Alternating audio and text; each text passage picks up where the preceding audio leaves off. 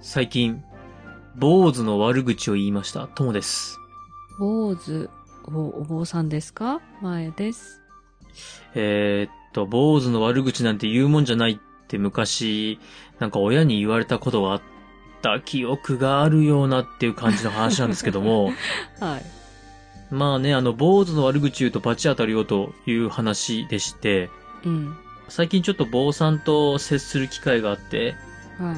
ちょっとまあ悪口ではないんですけどね、言ったらですね、うんえー見事に罰が当たりまして、えー何が当たったんですか、坊さんの悪口言うもんじゃねえな、となりましたので、えー皆さんにもですね、坊さんの悪口は言うもんじゃないっていうことをここでお伝えしておきたいなと思います。中身が ない。い中身ないよ、中身言わない方がいいで しょや、わからんけど。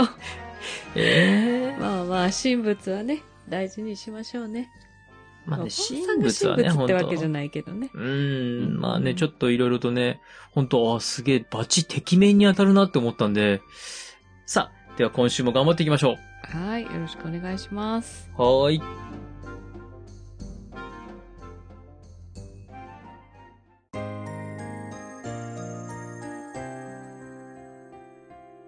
三国だが、今週のネタバレです。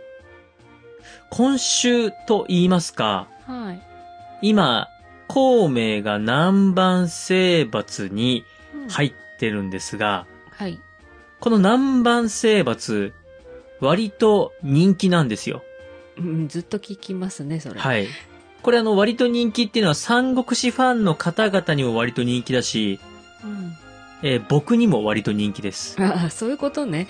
なので、私的に、ちょっと南蛮の方々というか、南蛮の物事というか、そういったものにネタバレで触れていこうと思いますので、はい。今回はですね、南蛮というか、うん。三国志全体を通して、一番の美女というか、うんミス三国志のようなうーん。女性をちょっと今日は扱いたいなと思っておりますので、はい。 よろしくお願いします。じゃどうぞ。ちなみに、うん。ちらっと前に触れたんですけども、はい。名前が祝友と言います。祝友さん。この方、祝友夫人っていう形で、三国志演技に登場してくる演技なんであれですよね。まあ、あの、お決まりのパターンで、はい。架空の人物なんですけども、うん。猛角の奥さんです。おー、美人さんなんだ。そうです。うんまあ、美人さんだし、何しろ強いんです。うーん。で、この後、猛角が孔明とやり合う中で、祝友夫人も出てきますので、おー。ちょっと前もって触れとこうと思いまして。はい。で、この猛角の奥さん祝友夫人、何がすごいって、うん。南蛮の王の妻という肩書きだけではなく、はい。炎の神様の末裔おー。なんですよ。うん。で、三国志、数ある登場人物の中で、うん。神の子孫とかうん、神の子孫と結婚したなんていうのは、この猛角と祝友ぐらいなんで、まあ、すげえんだぞっていう話なんですけども、うん。はい。そもそもその、ご先祖様の話しますうん。このご先祖様を祝友って言うんですけども、はい。中国神話の火の神様で、うん。炎帝、つまり炎の帝の子孫とされてまして、火を司る神様です。おー。火災に遭うことをですね、中国では、祝友に遭うという場合があるくらいメジャーなんですよへ。ーうん。で、この神様、神話の中だけではなくて、実は今でも中国で信仰されてまして、2021年にうん。火星に到達した中国の火星探査機。はい。この火星探査機の地上探査車、うん。うん。うん祝友号っていう名前なんですよ。へえ。まあ、つまり今でも信仰を集めてる神様で、その神様の子孫が祝友夫人なんです。うーん。で、この祝友夫人、はい。猛角がまああらすじでちょっと捕まり気味ですよね、最近。うん。よく捕まり気味なんですけども、き気味ね。はい。この捕まり気味の夫を見て、不甲斐ないと。うん。私が代わりにやってやるわいっていうことで、夫の代わりに職軍と戦うことになります。へえ、すごっ。これ、先にネタばらししちゃうんですけども、うん。めちゃめちゃ強くて、うん。飛び刀、小刀みたいなのを投げる名手でして、うん。なんと、職の武将を一騎打ちで捕らえます。へえ。しかも二人。うん、すごっ。もうあいつも捕らえた、こいつも捕らえたということで、諸葛亮孔明がですね、困りまして、うん。長雲、馬隊、義援という、職の軍の中でも、もう本当トップクラスに強い3人組で、いっぺんに宿友に向かわせて、罠にはめて捕まえるっていうぐらいの強さなんですよ。すごいね。ナンバーワンじゃない そうです。もうナンバーワンに強いんです。うんミス、ミス三国志。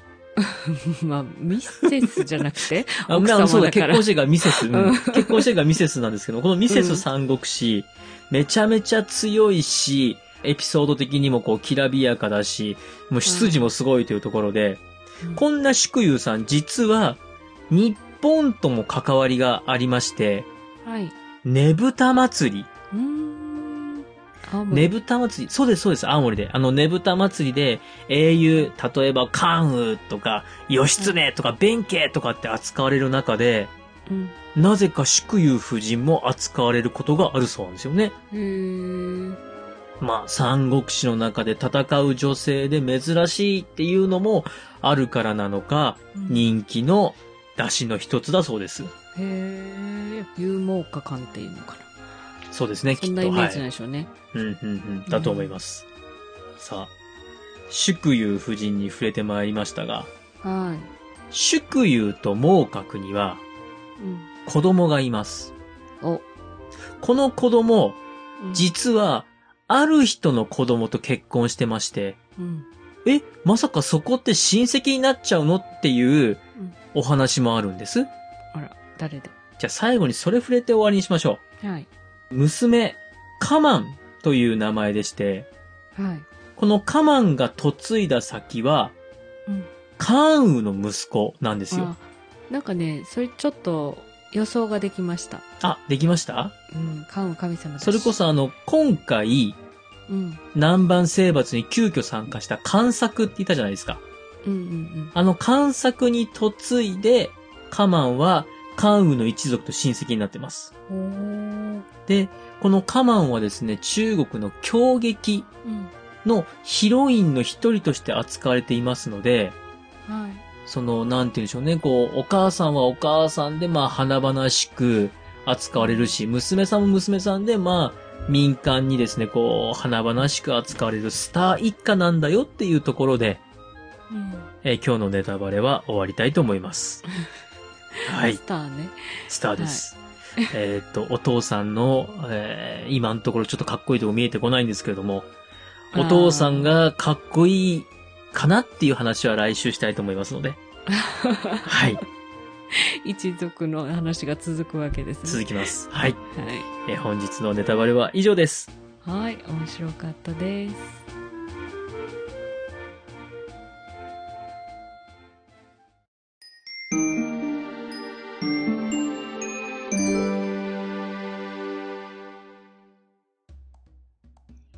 エンディングです。今回は、はい。三国志切ってのミセス三国志を決めてまいりました。はい。決めてまいりました。決まったんだ。はい、私の中のミセス三国志が決まりました。 さあ、皆さん、はい。そろそろうん。決めましょう。何を三国志、はい。本当の勝者は誰かを決めていきましょう。ああ、なるほど。はい。今回、うん。この章が終わっての振り返り会、はい。えー三国志、本当の勝者は誰なのか決めてやろうじゃないかグランプリをやりたいなと。グランプリにしない。何でもグランプリにしグランプリたがにしない何でもグランプリにしたがるんですけども。三つしかない確かに確かからに。うんえー三国志、義、語、職、はい。これあのー本当に先の先の話で言ってしまったあれなんですけども、最終的にどこの国も生き残らない、うん勝たないんですよ。うん結局中国を統一できる王朝は義でも語でも職でもないんですよね。はいなのでう、んせめて僕らの中ではうん勝者決めてやろうじゃないかと。はいはいはいということで、皆様からの、はいえー人気投票、うん推しの国を言っていただいて、多かった国が、えー勝者です。勝ち勝ちもう三国だが認定の勝ち です。多多数数決です。はい。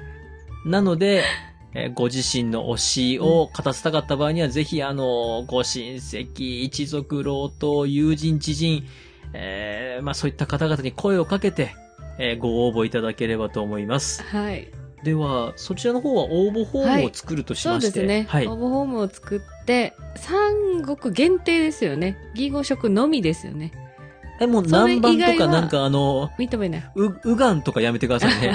あの、異民族とかって言われちゃうと、うんってなっちゃうんで、義、語、食だけにしましょう。はい、じゃあ専用フォームを作っておきますので、概要欄またはツイッターなどからえフォームに飛んでいただいてご応募いただきましょはい。締め切りはでは、うはい12月の31日にしましょうか年です内、ね。はい、うん年内大晦日までということで、はい大晦日の23時59分59秒、除夜の鐘を聞きながら、え ー、ギリギリお願いいたします。はいではでは、メールアドレスもはい触れてそういですきねましょう。はい、お願いします。通常のメールもお待ちしておりますはい。 Gmail です数字で359アルファベットで DAGA 三国だがアットマーク Gmail.com エピソードの概要欄にお名前だけで送れるメールフォームもございますツイッターをされている方は DM でも結構です感想は「ハッシュタグ三国だが」三国を漢字だがをひらがなでつけてつぶやいてくださいよろしくお願いします次回は、新爆と孔明三金三宝のことに触れていきます。はいでは、また日曜日にお会いしましょう。